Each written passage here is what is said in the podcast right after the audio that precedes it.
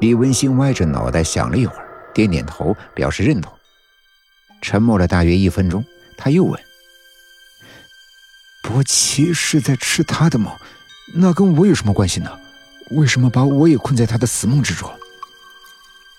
白春生接过话茬说：“接着往下看，你就明白了。”他按下播放键，荧幕上的画面又开始流动，一怪一人又开始追逐。这时，李文星出现在了他的前方。他神情懵懂，似乎还没有搞明白眼前的状况。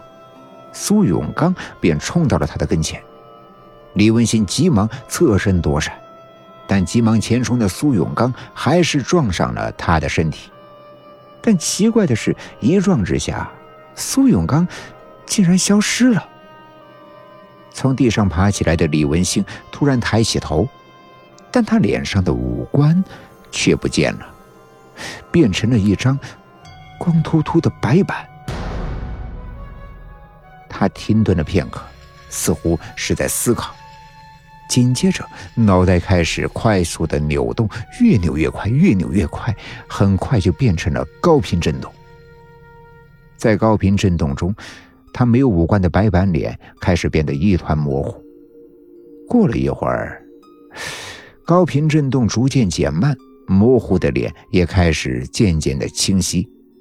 此时，周游三人能看到他的五官再次生长了出来，但却不是他的，而是苏永刚的。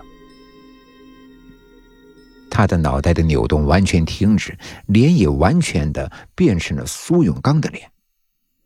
他从地上站起来，三人能够看到。像一条灰色的影子一样的呈半透明状的千疮百孔的苏永刚的身体，下半身已经完全融进了李文星的身体，上半身和背部却只融进去了一小半。苏永刚的双臂紧紧的勒着李文新的脖子，他的后背在李文新背上高高的凸起，就像李文星。在背着一样，而苏永刚的脑袋却使劲的前伸，从脖子以上完全的伸进了李文兴的脑袋里，他的头脸和李文兴的头脸完全的融为了一个整体，他们就像是一个丑陋的合体怪物一样。怪物伯奇在旁边好奇的看着这个过程。等他们完全的融合完毕，博奇怪叫了一声，向着李文新猛扑了过去。李文新一愣，然后便开始奔跑逃命。他们像先前的追逐一样，一前一后，一个拼命奔跑，一个拼命追逐。在奔跑和追逐中，博奇的尖牙和利爪不断的破坏着李文新的身体。不久之后，他的躯体也像苏永刚那样千疮百孔了。跟之前不同的是，他们的追逐不再局限于一个黑色的空间之内，而是不停的变换空间。那些空间里有各种颜色，他们就这样从一个空间可以进入到另一个空间。博奇吃不掉他，他也摆脱不了博奇，就这样一直追逐。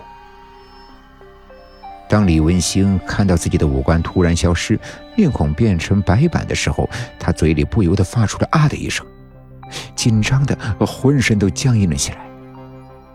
之后，看到自己的脸变成苏永刚的脸的时候，不禁惊讶的问：“呀，这这是怎么回事啊？”看到苏永刚和他融合为一个怪物的时候，他则瞠目结舌，脸上显得恐怖至极。嘴里喃喃地说：“哎，这这又是怎么回事？怎么他进到我的身体了？还用双臂勒着我的脖子？怪不得我觉得这几天有些喘不上气来。”当看到博奇开始追他的时候，他不解地指着画面问：“这怪物不是在吃死人的梦吗？他为什么要追我呀？”之后，李文新又看到了博奇的尖牙利爪。一条条、一块块，从他的身体上把肉撕下去时，每一下他都紧皱眉头，仿佛是真的撕掉身上的肉一般。